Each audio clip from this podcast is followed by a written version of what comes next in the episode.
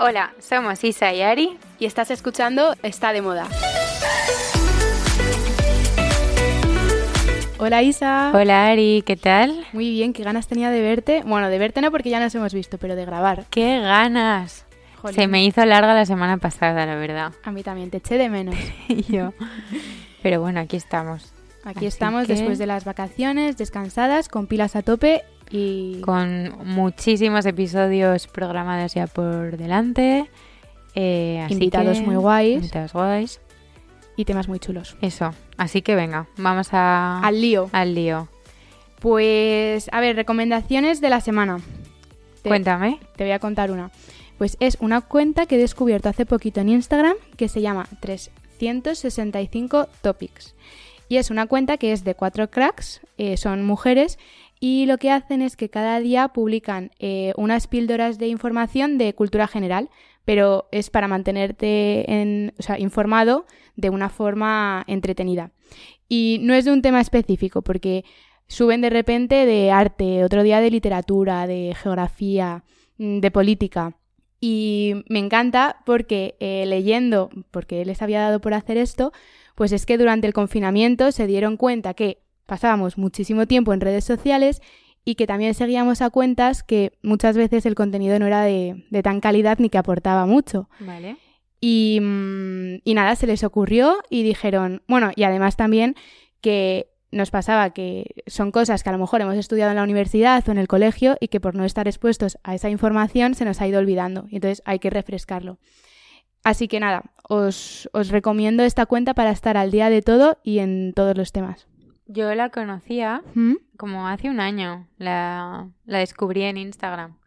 Es divertida, es verdad que tampoco me he puesto como a, mirarlo mucho, pero bueno, ahora ya que lo has mencionado, eh, lo miraré esta semana. pues míralo, porque tienen stories que son divertidos. O sea, hacen como tests, sí. ¿no? justo de repente de arte y entonces te van preguntando sobre distintos artistas hmm. o de música o de lo que sea y luego también suben publicaciones eh, de temas concretos. Ahora el último creo que ha sido de los NFTs, que os lo recomiendo, que está a la orden del día y lo explican muy bien. Bueno, pues apuntado está. Apuntado. ¿Y tú qué me cuentas? Te cuento, cambio completamente de tema, em, pero es una recomendación que quiero hacer a todo el mundo. A ver, a ver sorpréndenos. Yo, de pequeña jugaba al golf, ¿vale? Bueno, mm, mi madre, pues eso, nos apuntó a clases de golf cuando éramos pequeñas, íbamos lo típico los domingos a las clases, no sé qué. Y luego estuve mucho tiempo sin volver a jugar, nada, cero. Y estas vacaciones he dicho, bueno, pues venga, voy a ponerme a jugar. A retomarlo. Eh, bueno, se me había olvidado lo divertido que es. Em, es una manera de Imagínate que tú, Ari, te da por jugar al golf y vamos las dos un día. Es una manera de hacer un plan juntas al aire libre. Encima vas andando, haces deporte. Em, es, un, es un deporte en el que necesitas mucha concentración. O sea que cualquier problema, movida que te agobie, el momento en el que estás jugando a los hoyos se te olvida porque estás a otra cosa. Porque tienes que estar totalmente concentrado, ¿no? Hoy leía, por ejemplo, que me ha recordado también que como que este año, 2022, deberíamos hacer más cosas en las que se te olvide mirar el móvil. Pues esta es una de ellas. Vale, y desmontame el mito de que jugar al golf es aburrido. Te lo acabo de desmontar completamente. Mm, no me llegas a convencer porque al final me estás diciendo que estás jugando al golf, concentrada y tal, pero bueno, hay muchos deportes que lo requieren, pero es que yo creo que a mí, por ejemplo, me pondría incluso nerviosa de tener que intentar meter mm, la bola en el hoyo, no sé. Bueno, yo te digo que lo pruebes y una vez que lo hayas probado, volvemos a tener esta conversación y me dices qué te ha parecido. hasta entonces, hasta que no lo pruebes, no te voy a poder convencer. Recomendación de Isa del año, todos a jugar al golf. Que lo intentemos, que es muy a dar bolas.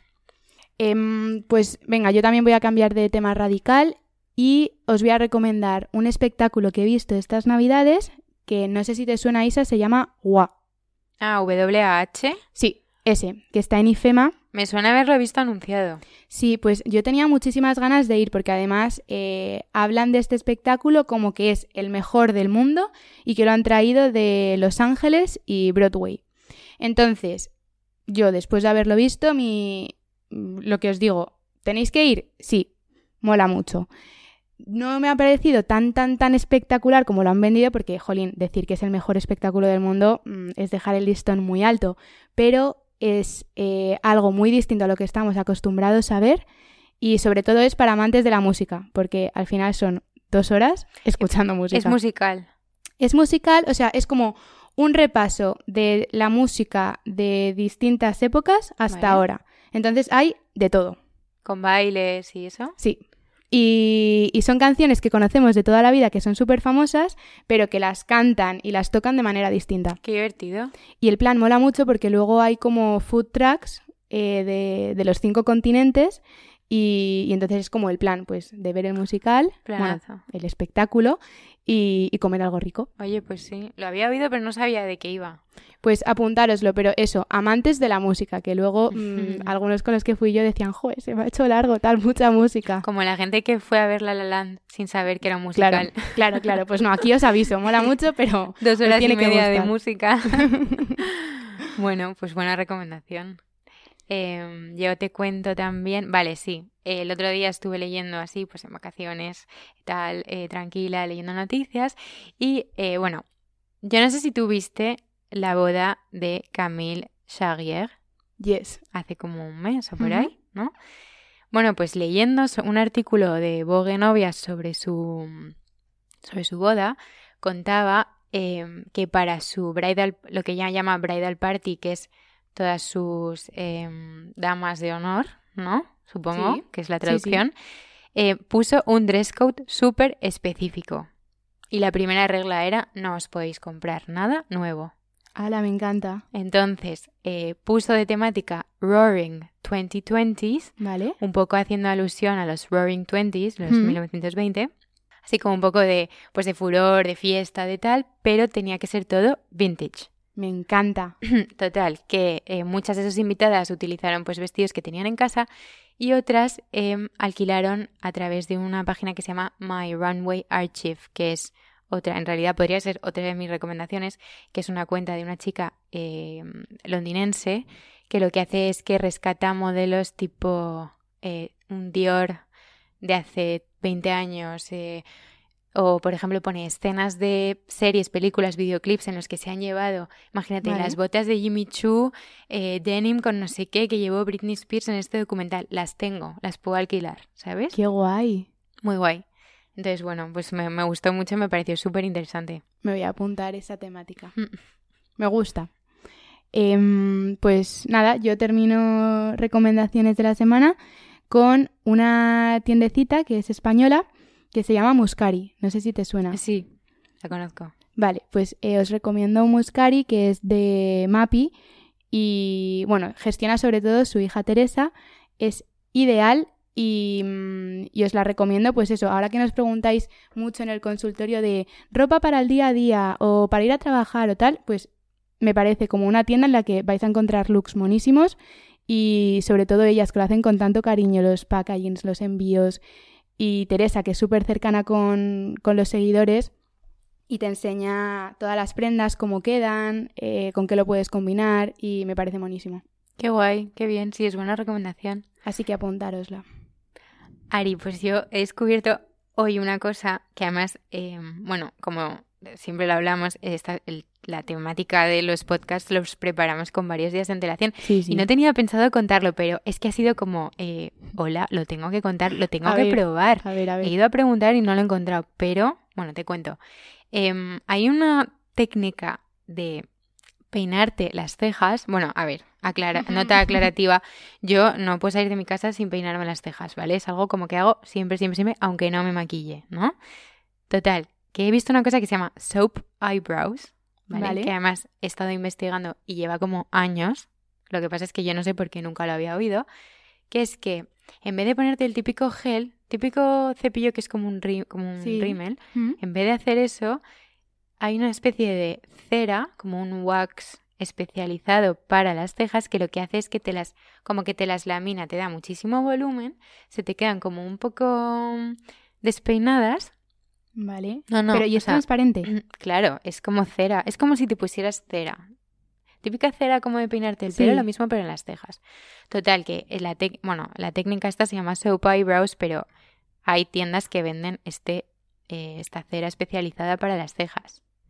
Y bueno, eh, los resultados son súper guays. Tengo ganas de... No he podido probarlo. Es, es verdad que he visto como técnicas caseras de casa de hacerlo con una barra de jabón en tu casa, pero no lo he podido probar. Voy a ver si encuentro el, la cajita esta de la cera especializada. Yo creo que primero tienes que probar el de la tienda y luego ya haces No, el de experimentos jabón en casa. no. Pero bueno, que, que me ha gustado. Para las que nos peinamos las cejas y eso, pues... Me gusta, mm, pues apuntado. Sí, sí, sí. ¿Tienes Bueno, algo más? Yo, a ver, Isa, tengo muchas cosas, pero podemos. Yo tengo una Venga. última que quería Dale, contar. dale. Además, esta es que la quería contar. Eh, a ver, yo soy, no soy demasiado fan de los smoothies. No porque no me gusten, sino porque estoy ya como un poco cansada. Porque llevamos con el momento smoothie ya bastantes años, ¿no? Sí, Pero es verdad que ahora que es como, venga, año nuevo, propósitos nuevos, eh, vamos a tener como intentar tener hábitos saludables, eh, desayunar bien, comer bien, no sé qué. El otro día, eh, bueno, la semana pasada, probé uno que además Ay, ya te voy a leer los ingredientes y es que no te lo vas a vi creer. tu foto y tenía muy buena pinta. y Ari, eso es que los Me smoothies. pedí dos seguidos. dos seguidos. que luego le preguntaba a la chica qué lleva y me decía, lleva un plátano. Y yo, Dios mío, que me acabo de beber dos plátanos seguidos. Pero, bueno, te leer los ingredientes. Venga, dale. Aguacate, ¿Mm? mantequilla de cacahuete, que pues, no es la típica mantequilla de cacahuete que te puedas imaginar de supermercado Sí, mala, sino la típica que es, buena. Mm. Eh, bueno, luego plátano, leche de almendras y proteína, polvo de proteína. Sí, Este era sabor chocolate. Y, y bueno, si quieres luego endulzarlo le puedes poner miel, que es lo que me dijo la chica, pero con el plátano en teoría no debería hacer falta. Buenísimo. Total, que voy a intentar, he comprado los ingredientes y voy a intentar desayunar esto. Ari, tú desayunas esto en cuanto te levantas. y Bueno, yo ya no tienes Te prometo que esto no, no, no, no tienes hambre hasta la hora de la comida. Y no estás tomando calorías vacías, ni harinas, harinas refinadas, ni nada. O sea, es como, no sé.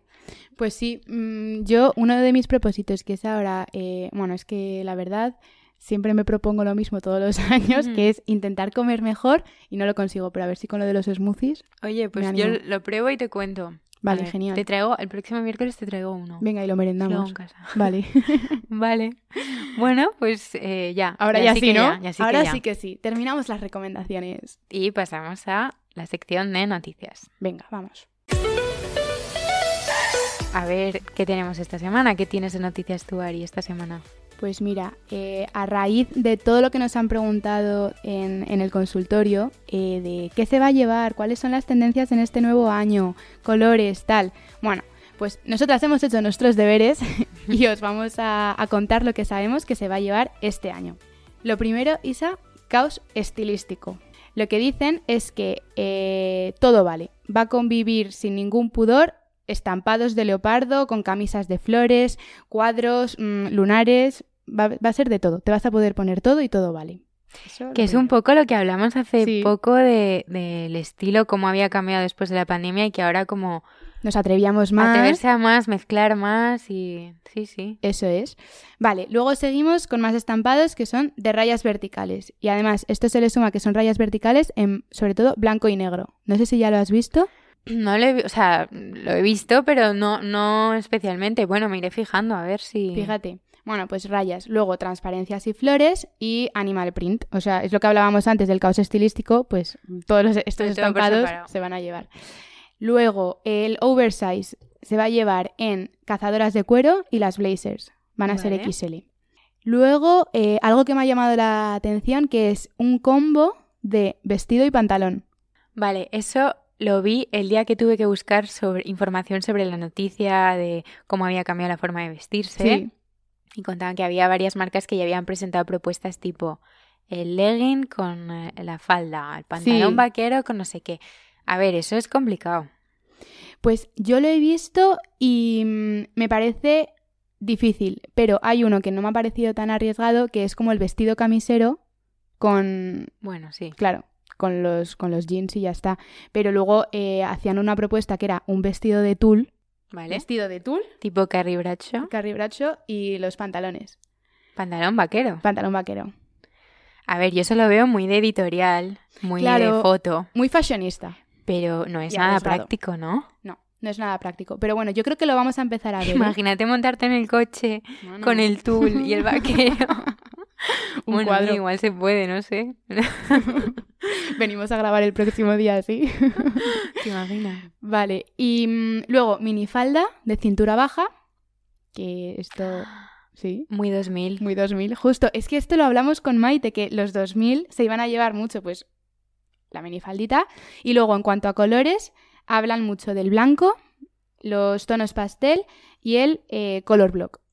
Que Vale. ya no solo se trata de ir a gamas cromáticas fuertes, sino la forma en la que los vas a combinar. O sea, se van a enfrentar los de los fríos con los más cálidos. Vale. Y esto, pues, pues a ver, ya se está viendo también. Tipo verde y morado, que no sé qué leí el otro día que como color Joker. Sí, sí, sí, sí. eso, ¿no? Tenéis que ver las fotos, que son todo como colores así un poco atrevidos. Chocantes. Sí. Y por supuesto el Berry Peri que os contamos, que había sacado Pantone, también va, va a definir un montón la primavera. Y ya Que está. ya lo estoy empezando a ver, ¿eh? Hombre, pero es que está me acuerdo de ti que lo veo, Ari, y digo, eso es Berry Peri. Berry Peri. y eh, ya lo último, los flecos. Vale, me gusta. Pues muchas cosas, Me ¿eh? gusta, me sobre gusta. todo estampados. Vamos a ser, va a ser un Qué año bien. muy divertido. Divertido, sí, qué bien, ¿no? Qué ganas. Sí. Y bueno, esa es, eso es lo que os cuento de tendencias. ¿Tú qué nos cuentas, Isa? Pues Ari, yo volviendo a los años 2000, esta es una noticia un poco triste y que cuento con un poco de nostalgia. a ver. Muere BlackBerry. No. Sí. Bueno, BlackBerry que ha definido nuestra adolescencia, pero vamos. Se cumplen 20 años desde que BlackBerry llegó a Europa, porque en Estados Unidos, eh, bueno, llevaba un par de años más. Y este mes, nada, hace una semana han anunciado, o sea, este mes de enero, que eh, los dispositivos van a empezar de dejar de tener funciones, tipo, pues, de, van a dejar de poder llamar, de conectarse a internet, de mandar SMS, como que lo van a ir eliminando poco a poco. Y es una pena porque he leído Jo. que en 2009, bueno, acuérdate del furor de la BlackBerry, Sí, en sí. 2009 eh, los teléfonos de la compañía canadiense suponían el 20% del mercado de los smartphones, que es una pasada. Isa, es que como era lo del bebé pin, Ya. ¿te acuerdas? Bueno, yo a la primera persona a la que le vi BlackBerry fue a mi madre, de hecho, que era una manera de poder mandar emails eh, fuera del trabajo. Bueno, es que claro, la BlackBerry se supone que era el teléfono como de los Ejecutivos, empresarios y sí, de empre- ejecutivos. exacto. Y luego la adoptamos nosotras, Sí. pero eso yo creo que fue, creo, ¿eh? no sé, porque había una tarifa de Movistar que tú cuando te cuando pedías saldo, no me acuerdo qué era, te regalaban la BlackBerry Curve. La, acuerdo, básica, vamos. Y es la que tenía, bueno, he tenido de todo, pero yo la que más tenido, tenido era esa. Y nos hablábamos todas por Pin. Me hace gracia lo de Movistar porque éramos todos de la misma compañía, entonces. Éramos todos- No, pero bueno, seguramente había varias, pero que, que todos los adolescentes de esa época teníamos BlackBerry. Jo, qué fuerte, pero y qué pena. Al final, bueno, esto también lo hace iPhone, que de repente em, no te deja seguir actualizando el, el teléfono y tienes que pasar al siguiente modelo. Y muere. Y Mm, muere. Justo. Pues qué pena. Pues una pena, sí. Pero bueno. Y encima esta compañía que se tuvo que forrar en su época, Mm. porque no había mm, chica eh, y chico de nuestra edad que no Que no tuviera, la tuviera. BlackBerry en ese momento. Muy fuerte. Sí. Pues te voy a contar una noticia que seguro que te va a gustar. Y es de un artículo que he leído en, en Harper's que dice que la moda impulsa un cambio hacia la inclusión y la diversidad. Interesante. Sí, a ver, lo que pasa es que a lo largo de los años hemos visto mm, pues que sobre todo falta de esto, inclusión y diversidad en el mundo de la moda. Y a pesar de que todavía queda muchísimo por hacer, dicen que 2021 ha sido un año que ha marcado un antes y un después, porque ha habido muchísimos avances en cuanto a tallas, edades, etnias, identidades sexuales.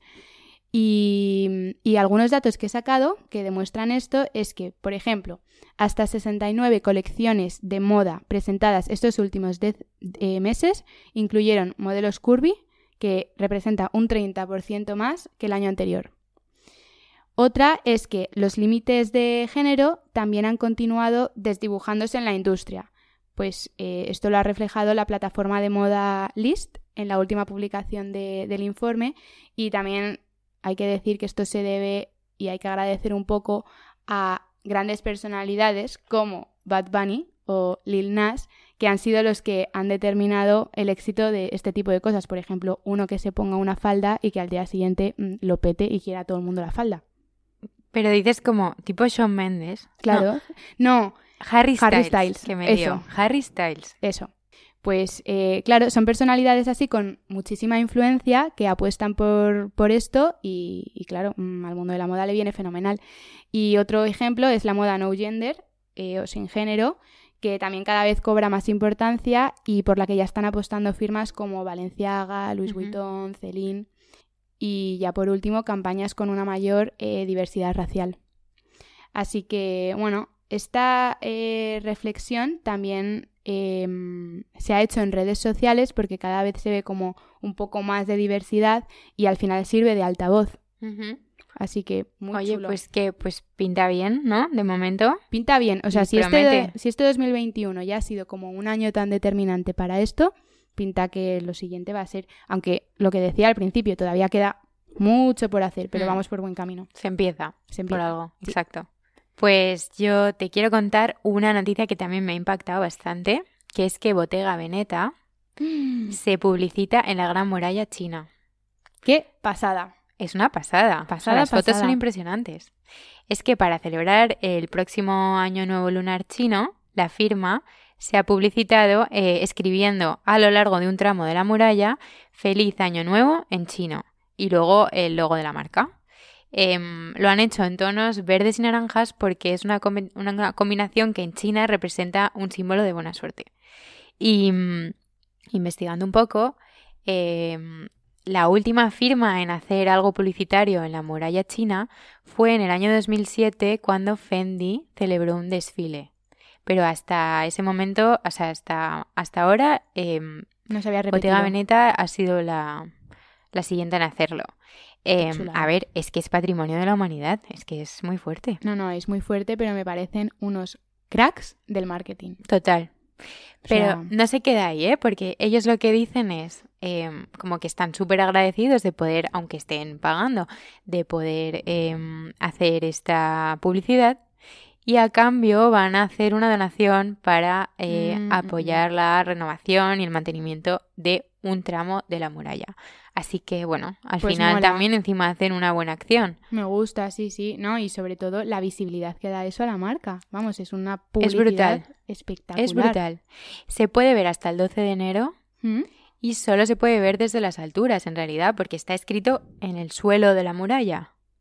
Pero bueno, hay fotos. Es Sí, una sí, pasada. ya el 12 de enero vamos tarde No. para ir a la muralla. No, no, no, pero lo- es, es una pasada, es chulísimo. Qué guay, pues mm, yo enhorabuena porque que se les ocurran estas cosas, Ya, ¿verdad? Ya, ya. Mola. Y que sean tan arriesgados para hacerlo. Sí. Muy guay. Em, pues yo, Isa, voy a terminar eh, mis noticias con algo que me parece que mola un montón, que es la alianza de Balmain y Barbie.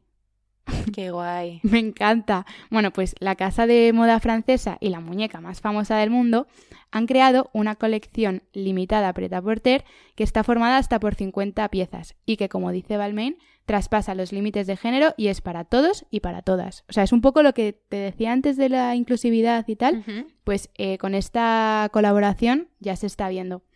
Que también te digo que Barbie ha sido mm, súper criticada a lo largo de los años. Es lo que se me estaba, se me estaba viniendo a la cabeza eso y te lo iba a decir ahora mismo. Claro, claro, pues eh, la criticaban un montón porque decían que al final enseñaba un estereotipo de, de mujer que no era real. Con el que hemos crecido todas, en Todas, realidad. todas. Pero eh, es verdad que con los años han ido perfilando la personalidad de Barbie hasta convertirla como en una muñeca que predica que mm, sé lo que quieras ser y que nada te detenga. Porque al final la Barbie, o sea que podía ser Barbie mm, bombera, Barbie astronauta, Barbie, o sea, la sabía de todos.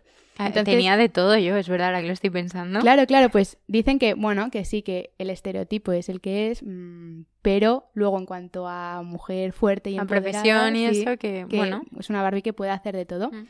Así que nada, vamos a poder ver una colección muy rosa con los logos de Balmain y de Barbie y va a estar disponible tanto en tiendas físicas como online. Y otra cosa ya que, que voy a destacar de esta colaboración es que han sacado tres piezas en exclusivas NFTs para el metaverso. Para variar, ¿no? Para variar, para variar. Y van a ser subastadas. Así que nada, para los coleccionistas de Barbie ya se van a tener que ir también al metaverso. Y de NFTs. Sí, que sí, Ari, sí, esta semana, NFTs. te lo contaba ayer, esta semana Está ya he tremendo. estado con dos personas distintas que han invertido en NFTs. No sabemos si es una moda, si va, viene para quedarse, no sabemos, pero bueno, pues, está ahí. eh, que inviertan en, en la de Barbie, que mm, son dos avatares virtuales de Barbie y uno de Ken. Y están diseñados por Balmain. Los vamos a encontrar con unos looks exclusivos de, de esta colección cápsula. Pues mola. Mola mucho. O sea, ya Ah. que compras un NFT, por lo menos que sea algo mono. Total. y Porque en los que esta- he visto no te creas que me gustan mucho, ¿eh? A ver, son un show. son un poco show. Total. Pero bueno. Y lo que dicen que en la subasta al final quien se lo quede también les van a hacer un regalo al, al ganador y, y les van a dar eh, también la Barbie física. Ah, mira, un detalle. Un detalle. Algo físico. Algo ¿no? físico, sí. Pues mira, yo también termino eh, con otra colaboración, pero en este caso es colaboración de Prada y Adidas. Vale.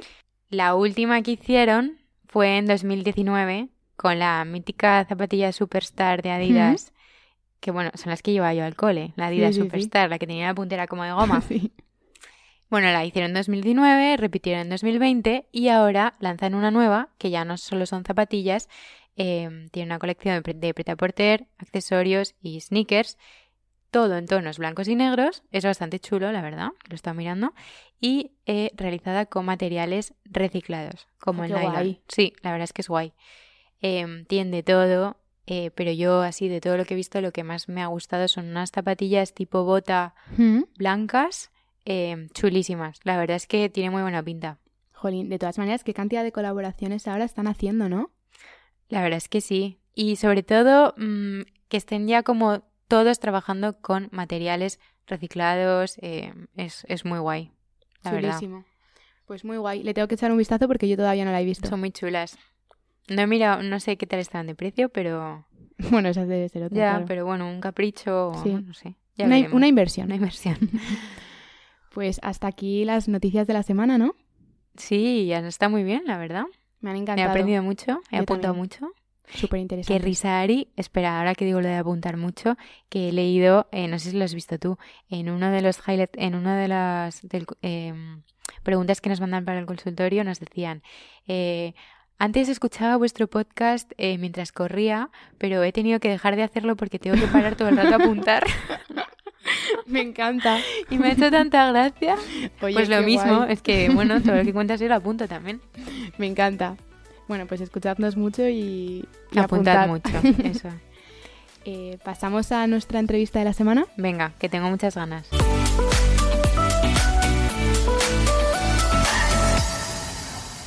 Hoy tenemos en el programa a Cristina Pato.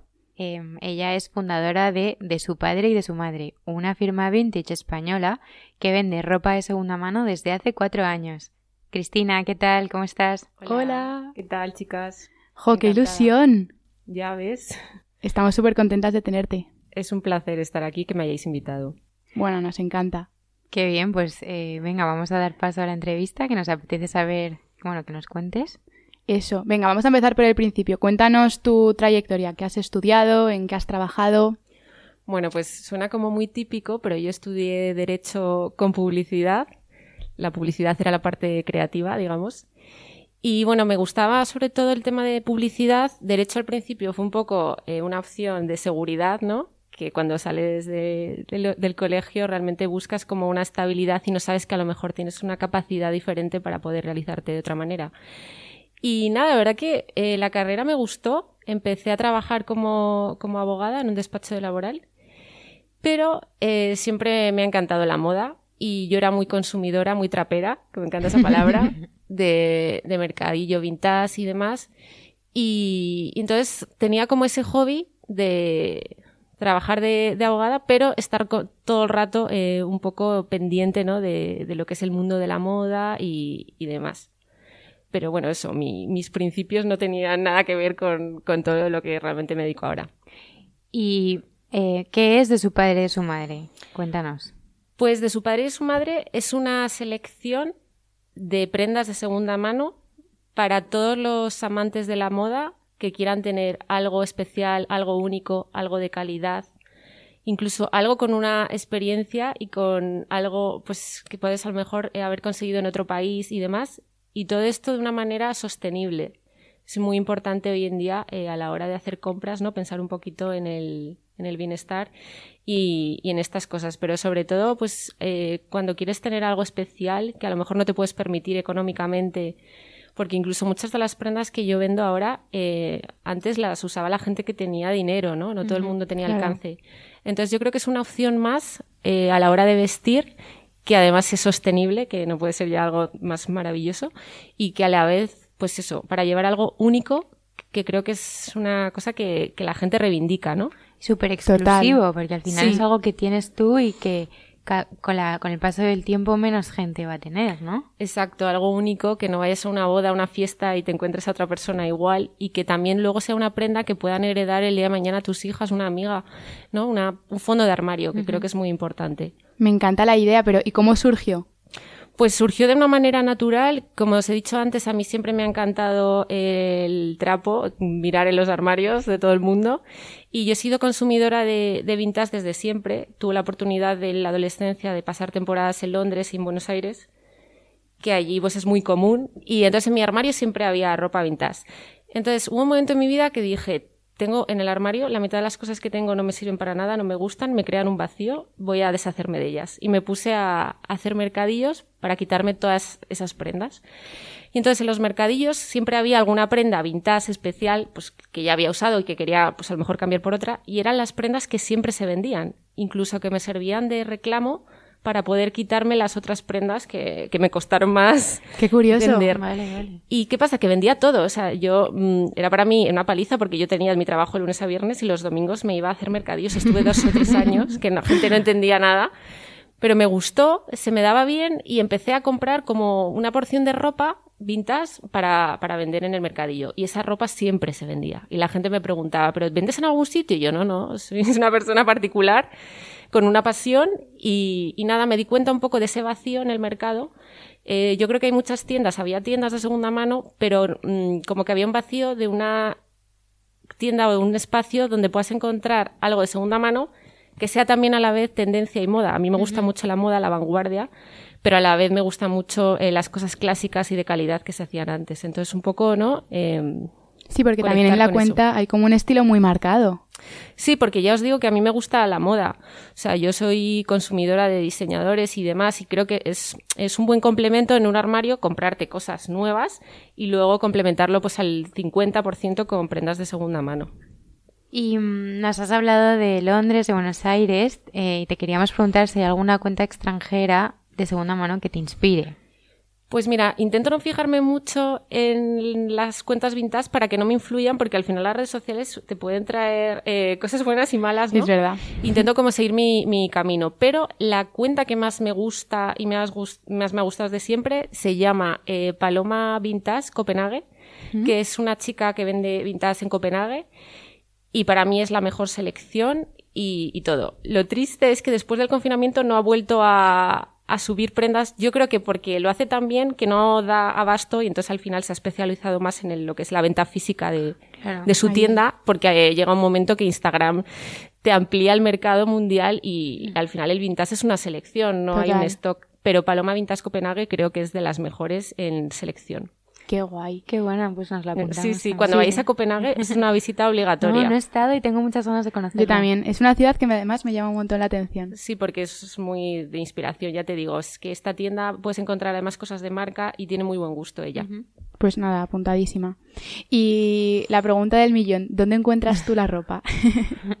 Pues la verdad que por, o sea, en todas partes. Eh, ahora tengo proveedores en Europa, eh, en París, Burdeos, eh, Portugal, eh, Viena. Tengo el mejor proveedor de austriacas, lo tengo que decir. No es por echarme flores a mí, sino a mi proveedor. Son impresionantes y te duran mmm, sí, minutos. Sí, no, y además que yo cuando creo que ya no hay más y me, me avisan, me dicen ya no hay más, aparecen nuevas con nuevos detalles, nuevas versiones, porque aquí en España estábamos acostumbrados a las míticas de siempre. Claro, sí, yo la me acuerdo verde. de llevarla de pequeña. Sí, es ¿verdad? verdad. nos vestía con austriaca. Sí, sí, es que es una prenda que, que le queda bien tanto a un niño pequeño como a una persona mayor. Es o sea, temporal. Y, y, pues eso, también en Italia ahora estoy ampliando.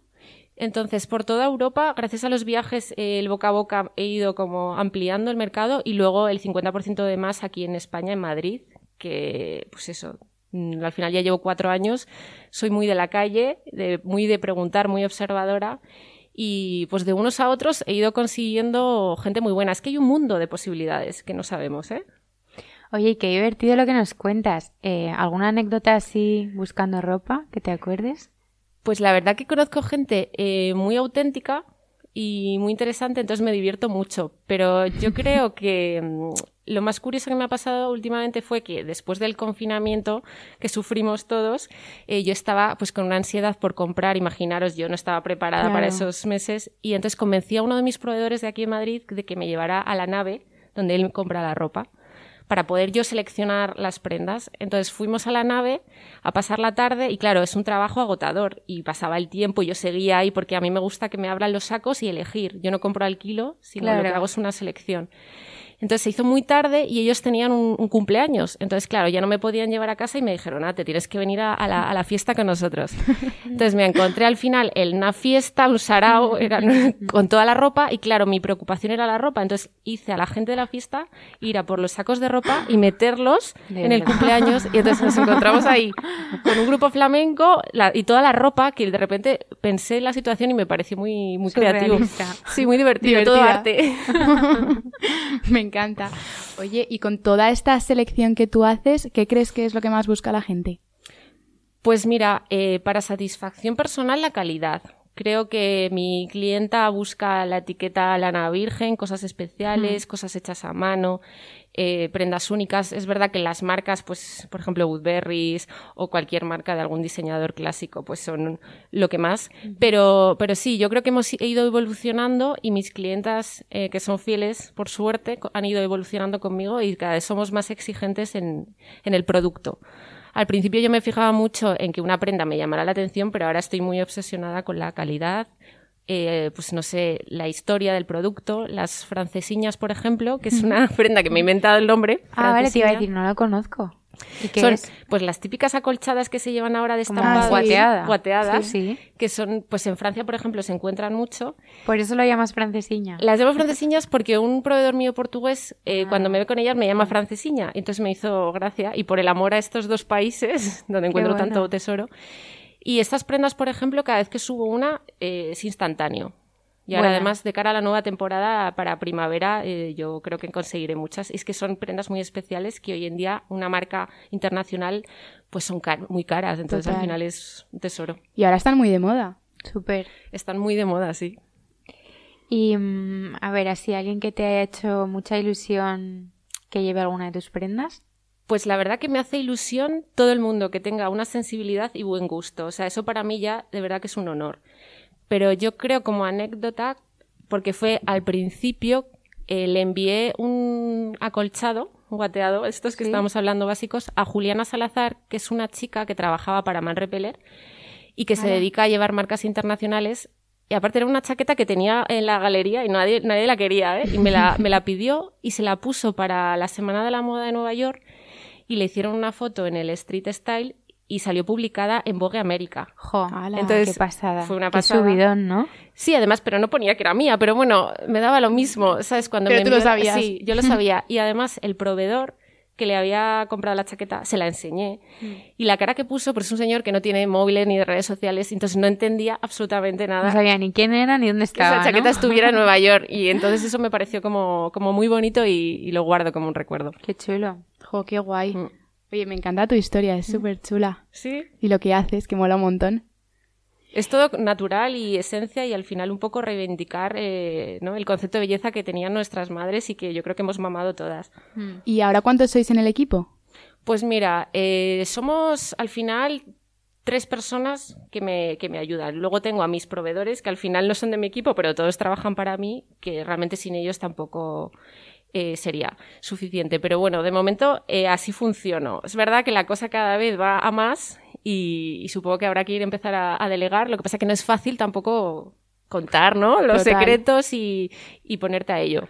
Pero bueno, de momento con las personas que estamos funcionamos muy bien y al final lo más importante es el producto. O sea, le dedicamos muchísimo más tiempo a lo que es el producto que al concepto del marketing, que en ese sentido eh, con las redes sociales podríamos eh, ir mejor, pero para mí lo importante es el producto y que la gente repita. Porque para que alguien que se quiera comprar una de tus prendas, ¿cómo tiene que hacerlo? Pues seguirme en de su padre y su madre en Instagram y depende qué tipo de prenda, eh, yo no, sé si le recomiendo que active las notificaciones o no porque le voy a cansar, pero es verdad que es una única prenda y al final yo ya tengo un número de seguidores alto y hay cosas que se agotan.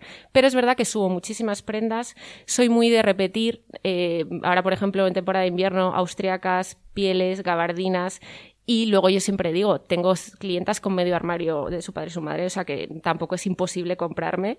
Es imposible si te metes ahora y te pones a buscar la publicación de hace tres meses. Claro. Bueno, pues em, hasta aquí la sección de la entrevista y como siempre en el podcast hacemos como una pequeña sección de preguntas que lo llamamos el tag está de moda y son preguntas como muy rápidas y muy fáciles. Tienes que eh, contestar lo primero que se te ocurra, ¿vale? Y es un poco para conocerte mejor. Entonces, Ari, si quieres, eh, venga tú. Allá vamos. Un look que nunca falla. Pues, a ver, austriaca, lana virgen, camiseta básica de algodón y unos levis etiqueta naranja. Vale. Me encanta que eh, pone énfasis en, el material, ¿no? sí, sí, lana virgen. Que quede claro. Claro, es que hay austriacas y austriacas. Venga, siguiente. Un complemento que eleve cualquier look. Bueno, yo diría unos zapatos, pero si tengo que decir de ropa, eh, un chaleco de piel. Me encanta. Como el que llevo yo hoy. Exacto. Eh, ¿Película antigua preferida? Bueno, me encanta el cine antiguo quizá todas las películas en las que haya un vestuario de Edith White me gustan, pero vamos a escoger eh, Sabrina de Billy Wilder o Ariana. O voy a decir una última que no es tan famosa, que me he visto el fin de semana, que se llama eh, Fiesta y está basada en una novela de Hemingway y sale a Wagner como protagonista. No la conozco. Pues la tenéis que ver. está hecha en España, además. Recomendación. Pues mira. Vale, vale. Em, ¿Un referente de moda? Uf, eh, todos los diseñadores de alta costura me gustan, pero quizás por su visión, por su reivindicación y por su eh, aspecto camaleónico tanto en lo personal como en lo profesional, me quedo con Gabriela Chanel. Y esta es más curiosa. ¿Alguna vez te has encontrado algo curioso en los bolsillos de las prendas que compras? Esta es una buena pregunta para mí. ¿eh? Ahora te contamos a raíz de que ha salido esta pregunta. Vale. Pues sí, la verdad que te puedes encontrar muchas cosas. Casi todo lo que me encuentro yo son estampitas de vírgenes, medallitas, pins, eh, algún pintalabios y una vez me encontré unas medias que me pareció luego interesante porque es verdad que si se te rompen unas medias eh, estaban nuevas, eh, no eran no estaban usadas, pero me pareció una cosa muy algo de como de señora mayor. Sí, sí, sí. Por supuesto, no, no, es, es, muy interesante lo que te puedes encontrar en un bolsillo. Es que ayer eh, cuando Ari y yo estábamos preparando las preguntas, de repente se nos ocurre esta y le digo, jo, Ari, pues es que yo una vez yo compraba mucho en Retro City hace años y mm, me compré como una chaqueta de lana. Además, toda esa ropa la traían de Alemania, no sé por qué. Y eso seguro que eran bolsas, ¿eh? No era una selección. Sí, al kilo. Seguro. Mm. Y en un bolsillo, eh, estaba bastante sucia la chaqueta, para empezar, en un bolsillo había como una carta de amor escrita en alemán. Qué curioso. Sí, sí, por eso le, dije a Ari, vamos a preguntarle porque igual ha encontrado algo. Yo selecciono, intento que no llegue nunca al cliente, pero, pero sí, sí que te puedes encontrar algo. Pero nada así raro, ¿no? O sea, no, porque al final es verdad que yo tengo una buena selección y muchas de las prendas que yo vendo están nuevas, o sea que Claro, claro. Vale. Eh, ah, venga, última pregunta. Em, ¿En qué otra época te habría gustado vivir? Bueno, esta la tengo clarísima. Eh, París en los años 20, en el apogeo de las vanguardias y rodeada de la generación perdida de Dalí, Picasso, Chanel, Hemingway y rodeada de cuadros, vino, croissants. Me encanta. Midnight in Paris. Totalmente, sí, años 20 en París. Qué chulo, qué guay. Jo, pues nada, hasta aquí el, el tag está de moda y nos ha encantado tenerte, Chris. A mí también. Qué divertido, qué guay. Se me ha pasado volando. Volando. Pero, pero gracias por venir y por todo lo que nos has ¿eh? contado. Por favor, cuando quieras. Y nos sigues contando historietas de las tuyas. Fenomenal. Un placer, gracias, chicas. Gracias.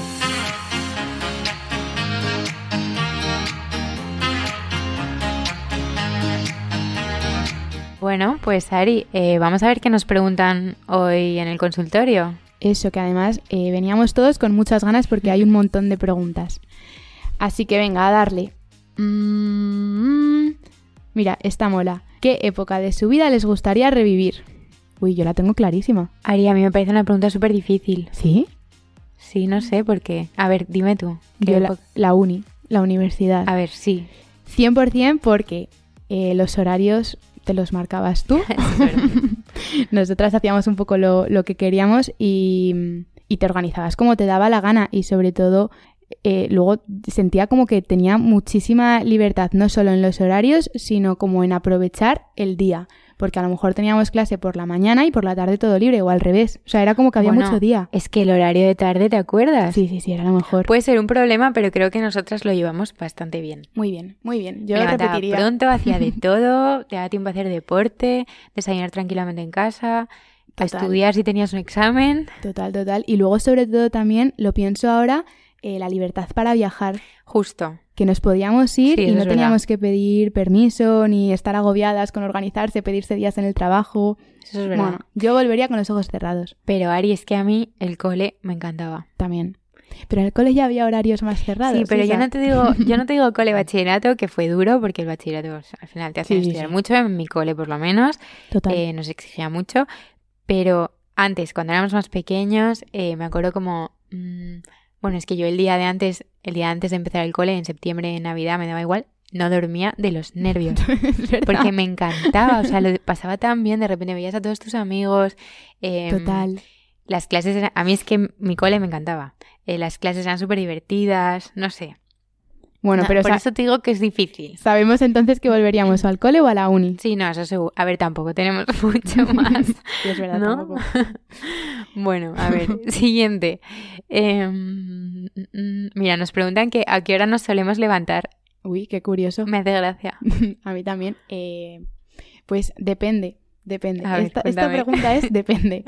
Porque si tengo que teletrabajar, duermo una hora y media más. Qué gusto. Es que es una No hay pasada. Entonces me despierto pues eh, a las ocho y cuarto, ocho y media, Joder. que, que está, Está muy muy bien. bien que eso, está muy ¿eh? bien. Claro, pero si, si tengo que venir a la OFI, mm, y nosotras que vivimos a las afueras, y mm, tren, no sé qué, no sé cuántos, pues al final me tengo que levantar a las 7. Y luego los fines de semana también te diré que no soy de mm, dormir una barbaridad. No soy madrugadora de a las 8 en pie, pero a las nueve y media ya empiezo a abrir los ojos. ¿Y tú? Mm, Yo entre semana tengo la alarma puesta porque tengo lo del modo iPhone de dormir. Sí. ¿Sabes? Que se, Sí, pone sí. todos los días a la misma hora, a las siete y media, eh, todos los días entre semana. Y eh, es verdad, soy como tú, los fines no duermo. O sea, es que no me gusta. Es que yo, si duermo mucho, me agobio. Como que pienso que me estoy perdiendo cosas. Y que Eso estoy le pasa a mucha gente. dejando de poder hacer cosas. Entonces yo, aunque sea, a ver, si he acabado muy tarde el viernes, pues el sábado no, no me levanto a las 8, pero normalmente si no, 8, 8 y media, 9 ya estoy despierta y me voy al gym o yo qué sé, ha- hago cosas, siempre. A ver, más preguntas. Eh, lugares favoritos de desayuno y cenas en Madrid. Ay, joder, eso es muy largo. Podemos hacer primero desayunos y luego cenas, porque si no podríamos Sí. estar aquí. De hecho, yo de desayunos, mm, si os soy sincera, siempre suelo desayunar en casa porque me encanta. Hago más meriendas. Vale, pues si no podemos hacer meriendas y brunch. Vale, sí, justo. Además, eh, los sitios que tengo en mente son, son de brunch. Y uno es Cocomoca. ¿Lo conoces? No lo conozco. Vale, pues es un sitio que, que me enseñaron que está por la zona de eh, Atocha. Vale.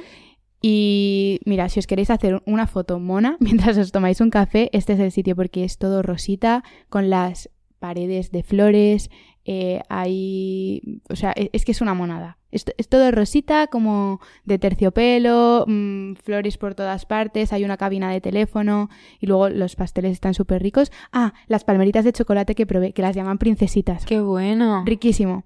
Riquísimo, riquísimo. Así que para, para eso, para una merienda rica y en un sitio mono súper chic, eh, Cocomoca mola. Eso es guay. No lo conozco. Pues tienes que ir. Mm, Yo te diría para desayunar, que también sirve para comer, eh, cenas no, y merienda también valdría. Em, Roots, ¿Sí? que además es que no salgo de ahí. me encanta todo, además es todo súper sano, em, no utilizan azúcares, es todo natural. Y otro sitio que es monísimo, que si no lo conoces te va a gustar mucho, que se llama Hermanas Arce. Ay, he escuchado hablar de este sitio, pero no he estado. Está justo detrás de mi oficina y son em, dos hermanas que han montado este restaurante, es muy chiquitito, em, tienen muy pocas cosas en la carta. Antes solían tener cada día una carta distinta, es verdad que ahora creo que ya tienen una fija. Y también tienen como, es muy famoso el crumble que tienen ahí. Qué rico. Eh, tienen de todo, bizcochos, bollos, tal, pero también puedes comer, está muy bien. Pues muy guay. Y mm, eh, tengo otro que es un sitio un poco distinto que se llama Faraday, Ah, sí. que se mola porque, a ver, es una tienda. En el- Está al lado de mi ofi también. Ah, sí. Sí. Bueno, eh, pues yo he estado dos o tres veces. Y es eh, una tienda de vinilos, pero también tienen cerámica, bisutería Y café. y café.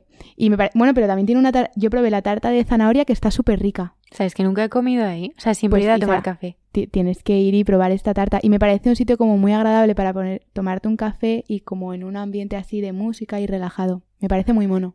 Qué guay, qué mono. Sí. Pues a mí se me está ocurriendo otro. Y además, ver, este es el típico que eh, llevo yendo desde que tenía 16, 17 años, que iba, eh, íbamos a celebrar cumples y eso que se llama Donde Mónica.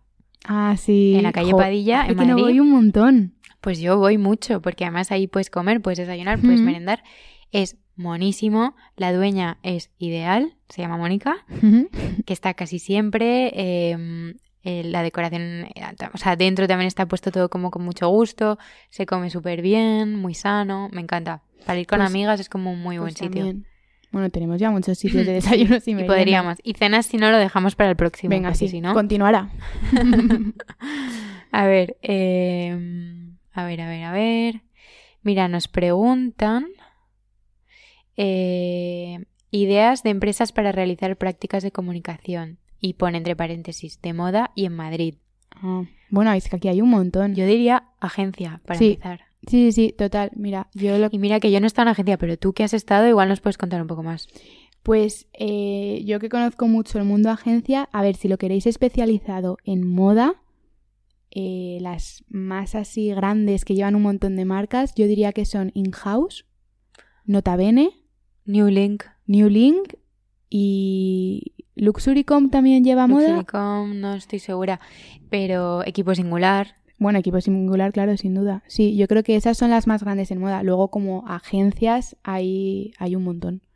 Pero empezad por esas. Y luego en comunicación en general yo aplicaría a marcas.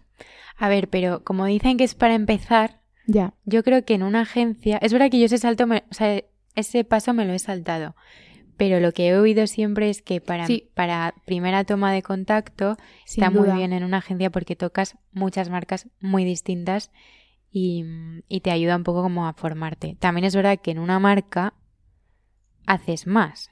O sea, quiero decir, si estás en una marca directamente, no te asignan un trocito muy pequeño, sino que yo, por ejemplo, que Ves todo. entré en Scalpers de cero, hacía de todo desde el principio. O sea, son dos maneras distintas de aprender. de entrar. Es verdad que yo creo que por, por facilidad quizá puede ser más fácil entrar antes en una agencia y luego ya pasarías a cliente o marca. Pero, pero si queréis empezar en agencia, en Madrid y en moda, las que os hemos dicho mm, son buenas opciones. Totalmente. Vale, pues a ver, ¿alguna otra? Eh, mira, de belleza, tonos de pintalabios. ¿Tú qué pintalabios utilizas, Isa? Vale. eh, además, yo siempre, así cuando me tengo que arreglar un poco, siempre, siempre me he puesto el pintalabios rojo tirando a como Burdeos. burdeos, granate, sí. Eh, pero es verdad que hace poco ya también me he animado con el rojo. Eh, tengo varios, pero así que como... Bueno, desde siempre, siempre, siempre he usado em, unos de L'Oreal que había antes que sacaban ediciones como de Letitia Casta, sí. no sé quién, pero yo creo que esos ya no sé ni siquiera si los hacen. Y ahora tengo unos de Dolce Gabbana buenísimos, em, como tonos súper bonitos, em, así como Pero y los utilizas para looks de noche, me imagino. Sí, yo de día nunca voy pintada, cara lavada, ya Sí, me conoces. Lo sabemos. pero sí cuando me tengo que arreglar un poco. Y luego hay uno rojo que me gusta porque en vez de quedar mate tiene como si tuviera un poco de purpurina, no es purpurina, ¿vale? Pero te hace como efecto como si llevaras un poco de pintalbes con iluminador. Sí. Muy chulo. Ese también es Dolce Gabbana. Este Lauder también tiene alguno así bueno. Yo, si te soy sincera, mm, tengo dos que son como mis imprescindibles y uno que es el que utilizo como de día, mm, te te digo de día, pero no para ir a trabajar, sino pues hago un plan de día y tengo mala cara, pues me pongo este que es así como un color nude, un poquito así Ah, vale. de color, pero es muy clarito. Sí. Y es de Clinique, que me regalaron hace un montón y todavía me dura. Y luego eh, de noche utilizo uno que me regalaron también y que es de MAC. Y es así, un rojo pero más mate. Claro, es que al Sí. final depende cómo te guste, mate Total. o... Y son esos dos los que utilizo, o sea, tampoco experimento mucho. Ya, yo tampoco. Pues sí. Es verdad que de día, que no lo he dicho, sí que llevo también siempre como un tono coral, Mm. rosita coral, porque a nosotras con piel eh, así clarita, pelo rubio nos Nos va favorece. muy bien. Y además siempre hay que llevar algo en el labio, aunque sea un color que no se note mucho, pero por no ir... Sí, Aunque no lleves sí. maquillada, un poco de color en el labio. Yo tengo dos, uno de Clé de Po, color coral, que lo llevo siempre en el bolso, de hecho lo llevo ahora. Y otro de eh, Givenchy, que también es rosita, que encima tiene como efecto pimienta. sí. ¿Sabes? Como un poco de volumen. Bueno, y otro de Lancôme, muy bueno también, rosita con... Bueno, Joder, es que a ver, tienes podría un estar... montón. No, es que me encantan. Podría estar aquí tres horas hablando de pintalabios. Vamos a cambiar de pregunta ya. Venga, cambiamos. Paso yo. Mira, que esta me gusta. Ari, ¿qué solemos desayunar? oh, me encanta. ¿A que sí? Qué preguntas más graciosas de a qué hora os levantáis y qué desayunáis, ¿no? Yo creo que como hemos vuelto todos a la rutina, Es verdad, es verdad. estamos un poco obsesionados. Eh, yo soy súper, súper niña pequeña en el desayuno. Pero súper. O sea, I know. mi, mi desayuno es colacao y galletas o cereales. O sea, yo por las mañanas recién levantada soy de dulce, como para espabilarme, porque además como no tomo café, Claro. es, me tengo que meter eh, la energía por otro lado. Así que, pues eso, colacao y eso. Y luego a media mañana pues ya me tomo alguna fruta, pero empiezo el día así. Qué gusto, ¿no? Empezar el día con un colacao de galletas. Me encanta, me encanta. Y tú eres todo lo contrario, Isa, Yo me conozco tus desayunos. Eh, a ver, yo he experimentado mucho con los desayunos y he cambiado mucho. ¿Sí? Sí, Ari, el año pasado me dio por intentar dejar de beber café porque bebía bastante café y eh, sustituirlo por té matcha. Vale. Pero como el té matcha con agua mm, me cansa un poco. Lo hacía con leche vegetal, con leche de almendra y estaba o con leche de avena que también está muy bueno. Tú eres alérgica a la avena. Sí. Tú no podrías tomar esto que te estoy contando. Bueno, a ver, Isa, es que era alérgica a la avena hasta que de repente eh, tomé avena sin saberlo y no me siento mal. Entonces, no me lo creo. sí, Eres intolerante igual. debi- ha debido ser que en un momento de mi vida Ah, pasa. he sido intolerante. Bueno, a mí me pasa con la lactosa. ah, bueno, te pasó con la lactosa, es verdad. Me sí, y sí. me viene. Bueno, pues sí, pues ya, ya no soy alérgica. Ah, pues mira. mejor, alérgica o ah, intolerante. mejor. Ya me sienta bien. Qué bien. Pues mira, te, estaba, desayunaba té matcha con leche vegetal y luego em, dátiles de la variedad Medjool, que son unos que son como gorditos, como muy carnosos. Sí. Y entonces compré crema de anacardos, que es como si fuera una mantequilla de cacahuete, pero es solo de anacardos natural, y chips de coco seco, ¿vale? Entonces, es, es todo súper energético, son grasas súper saludables, entonces lo que hacía era que me cortaba dos, dos dátiles, le sacaba el hueso, lo rellenaba de la crema de anacardos, le ponía los chips de coco y Bueno. un poco de canela por encima. Es Se me está una- haciendo la boca agua. no, pero una bomba, ¿eh? O sea, yo el primer día que desayuné eso me fui a la oficina como mareada. mareada en plan, este- que es como cemento lo que me acabo de comer, no me puedo ni mover. Qué horror. Pero luego ya me fui acostumbrando. Y si no, lo que suelo hacer, desayunos más normales, porque esa moda me Tostadas, duró muy ¿no? poco. Sí, pero siempre integrales. O sea, yo en casa nunca tomo pan blanco. Eh, bueno, de hecho, hay un Mercadona que es 100% integral, 100% integral, que yo siempre tengo como, me obsesiona ver como el grado de, de- de cereal integral que tienen todo. Y hay uno que es 100% que no tiene nada, que no es mezcla de nada, que está muy bueno, que sienta genial. Y luego hay unos cereales que también lo son. Entonces yo varío entre tostadas y cereales con plátano, frutos secos o tal. Tus desayunos molan. Yo soy tan sencilla. Ya me encantaría, pero me siento, o sea, no sé, no, no, A ver, me siento muy bien cuando desayuno así, ¿sabes? yo es que esto es entre semana, luego llega el fin de y son las tortitas de bebo. Ah, pues te iba a decir, si, en- si entre semana desayunas galletas, el fin de... claro, no, el, el fin de ya es dulce, pero otro nivel más currado, que son o tortitas o crepes. ¿Todos los fines? Eh, no, todos los fines no, pero los domingos es que me encanta. Ah, bueno, como tradición. Que por cierto, Ari, nos preguntan que la receta de las tortitas de tu madre, ¿cuándo la vamos a postear? Pues la, voy- la voy a subir. este fin, esta semana. Venga, la subo Vale. esta semana, Guay. prometido. Venga, una más, a ver. Una más. eh, rutina de ejercicios, por ejemplo. Venga. Venga, para cerrar el tema Sí, ya que nuevo hemos hablado año, tanto de... propósitos. y, y que hemos hablado un montón de comida. Habrá que compensar. Eh, yo creo que tú tienes una rutina más marcada que la mía. Yo la tenía súper marcada. Ari, ¿tú corres muchísimo? Sí, yo corro un montón. Eh, es que os cuento que yo corrí la Beovia. Es verdad, es verdad. Corrí la Beovia Qué y, tía. y sin todavía creérmelo. A día de hoy digo, qué fuerte, ¿cómo pude correrla? Porque la veo exactamente cuántos kilómetros son, qué es. A ver, eh, puedes hacer mm, 40 kilómetros, pero si no es la media maratón, que son 21. Entonces yo hice la media. Qué pasada. También os cuento que mm, yo no era súper corredora, que no me preparé increíble y esto no lo apuntéis y no es una recomendación porque hay que prepararse para las carreras, pero eh, la saqué. Y es una carrera que es en San Sebastián y de hecho animo a todo el mundo a, a hacer, aunque sea, no esta, pero una carrera porque motiva. Cuando la terminas, Qué guay. yo que no me veía capaz, cuando la terminé dije, ostras, pf, es un subidón, si he podido con esto, como que puedo con todo Ya. y me motivó un montón. Y entonces, eh, de rutinas así marcadas, pues salgo a correr, tengo que volver a retomar porque estas navidades han sido mm, Bueno, han sido sí, vacaciones. vacaciones. Entonces tengo que volver y suelo salir dos días a la semana y luego como tengo una bici estática, ah, que, que también me encanta, eh, pues me subo también, termino de, de trabajar y me subo aunque sea media, media horita, me pongo una serie o incluso un vídeo de, de estos de a tope mm.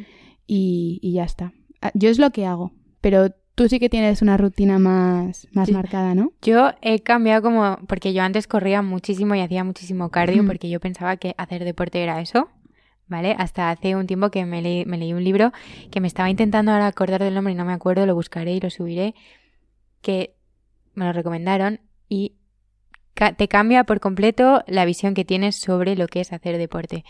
Eh, te dicen que al final hacer muchísimo cardio no adelgaza, sino que te engorda Ya. Hmm. y que al revés, la mejor manera de acelerar el metabolismo es haciendo musculación, que al principio asusta un poco, porque te imaginas en plan, o sea, a los chicos no, pero las chicas cuando les dices musculación te imaginas Como que te vas que a poner como, grande, ¿no? en plan culturista, no sé qué, Sí. no, no quiero eso, horror, tal. Pues Ari llevo un año haciéndolo y, eh, a ver, no he adelgazado porque tampoco busco adelgazar, sí que como que Fortaleces. Sí, estoy, me noto tonificada, como sana. Encima, yo tiendo a ir con la espalda un poco encorvada Sí, siempre. nos pasa siempre. Y gracias a esto, a, a fortalecer la espalda, que yo en mi vida había hecho ejercicios de espalda, eh, lo noto un montón en mi día a día. Y es un gusto porque además, imagínate, yo ayer no tenía muchas ganas de hacer demasiado. Fui al gimnasio y dije, vale, pues voy a hacer un poco de cardio para calentar, que hago 10-15 minutos. Y luego hoy, venga, voy a hacerlo más light y voy a hacer solamente espalda, pecho y brazos. Total que tengo como 5 o 6 ejercicios que me sella con, con peso, pero cuando, peso- cuando digo peso es peso. O sea, hay que poner Sí. peso y podemos con ello. Y te estás así como 40-45 minutos haciendo estos ejercicios con tu música, parando tal. Y bueno, hoy no he ido, la verdad. Mañana haré Hoy no es día. piernas, al día siguiente. O sea, me lo voy dividiendo y la verdad es que me funciona súper bien, estoy muy contenta. Pues yo esa es la parte que Mm. creo que voy a incorporar este año, porque yo hago to- sobre todo cardio y luego estiramientos cuando termino de, de correr, pero me falta esa parte de, de tonificar. Así Bueno, que sí. para tonificar en realidad también pilates y eso está muy bien. A mí me gusta hacer de vez en cuando pilates para estirar porque al final pienso que la musculación igual te agarrota un poco Sí, y también poder estirar los músculos eh, haciendo pilates, yoga, tal, está muy bien. y pilates para, para la espalda es buenísimo, ¿no? Buenísimo. Sí. Bueno, y, y para el core, o sea, toda la Para parte de, de, mm, abdomen y tal, se te pone súper fuerte. Pues sí, voy a, voy a empezar con un, con un entrenamiento así combinado. Juntas, si quieres. Juntas. Vale, Venga. guay. Oye, pues, ¿qué hacemos? ¿Lo dejamos aquí y seguimos Jo, me pasaría toda la noche. el no sé episodio siguiente? Venga, vamos a dejarlo aquí. Venga, lo dejamos aquí, sí. Y nada, que nos vemos el lunes que viene y que gracias por escucharnos. Mil gracias y nos ha encantado volver. Un beso. Besito, adiós. chao.